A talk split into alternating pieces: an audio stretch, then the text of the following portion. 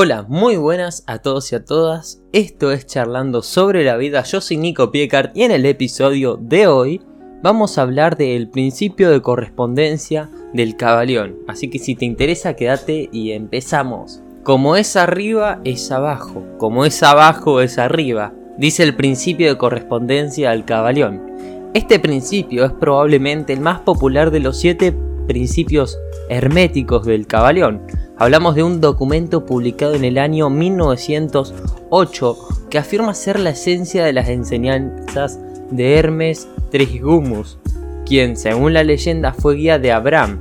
Al parecer dichas enseñanzas datan del antiguo Egipto. Cada capítulo de este libro, este documento, el Cabaleón, está dedicado a cada uno de sus siete principios o axiomas que se consideran leyes universales. Esta secuencia o escuela de pensamiento se remonta a miles de años atrás. No obstante, los principios que describen pueden aplicar bastante bien a un escenario moderno. Solo hay que leerlo con una mente abierta y con la disposición necesaria para comprender la esencia central de sus axiomas o principios. El principio de correspondencia es el segundo de los siete principios herméticos del cabaleón. Este principio expresa la idea de que siempre hay una correspondencia entre las leyes de los fenómenos de los diversos planos del ser y de la vida. El principio de correspondencia del cabaleón afirma que siempre hay una correspondencia entre los planos del ser y la vida. Eso hay que quedárnoslo. ¿Lo dije dos veces? Sí, pero para que te lo acuerdes con esta máxima de como es arriba, es abajo y como es abajo, es arriba, eh, se establece una armonía entre el plano físico, el plano mental y el plano espiritual. Básicamente esta máxima significa que todo, en todos los planos de la existencia, están conectados y en correspondencia, una idea que han retomado muchos filósofos y se ven de distintas perspectivas. El macrocosmos se encuentra en el microcosmos y viceversa. Los sistemas solares, las sociedades y la vida en la Tierra se reflejan lo mismo. Es una idea loca, ¿no? Lo que el principio de correspondencia del cabaleón significa en un entorno cotidiano es que hagamos lo que hagamos a nivel micro, chiquito, lo vamos a hacer a nivel macro, grandote. Incluso los hábitos más pequeños influyen en el gran esquema de nuestro comportamiento. Al hacer cualquier cosa también haremos todo. Si descuidamos un área de la vida, lo más probable es que el resto terminen sufriendo este descuido. Hablamos de un efecto mariposa a nivel vital. Isaac Newton decía esto. Es cierto, sin mentir, cierto y más verdadero.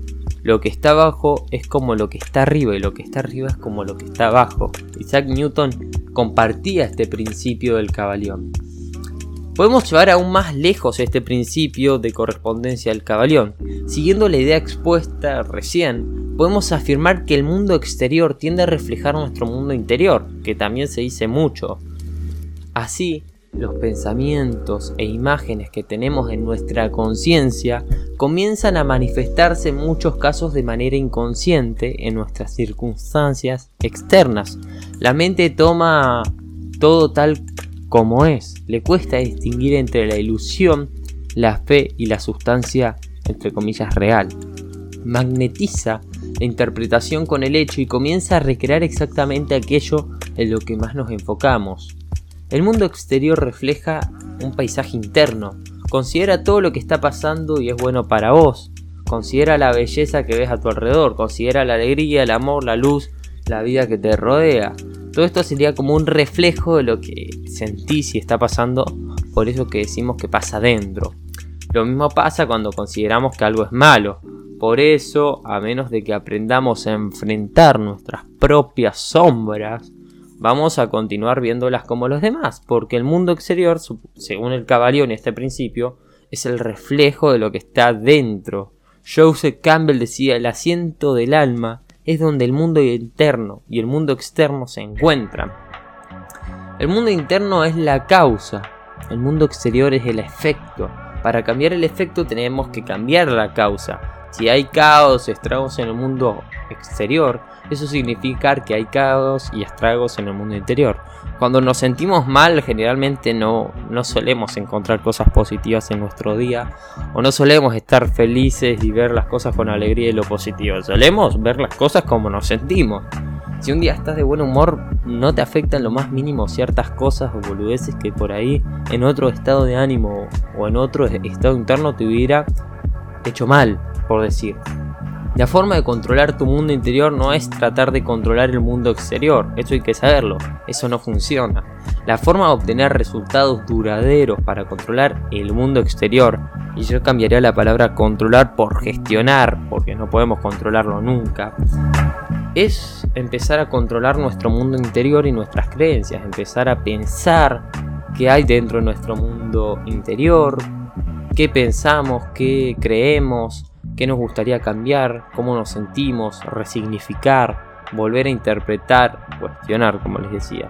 Este proceso nos va a permitir dejar de buscar afuera de nosotros razones únicas para explicar lo que nos pasa y en su lugar encontrar y construir respuestas. Y no siempre es fácil de aceptar y de actuar sobre nuestros problemas, eso lo sabemos todos. Para sanar esas heridas que hay dentro hay que trabajarlas, hay que mirarlas y hay que cambiarlas. Así que nada, hasta acá el podcast de hoy. Espero que te haya gustado y nos vemos en el próximo. Chao.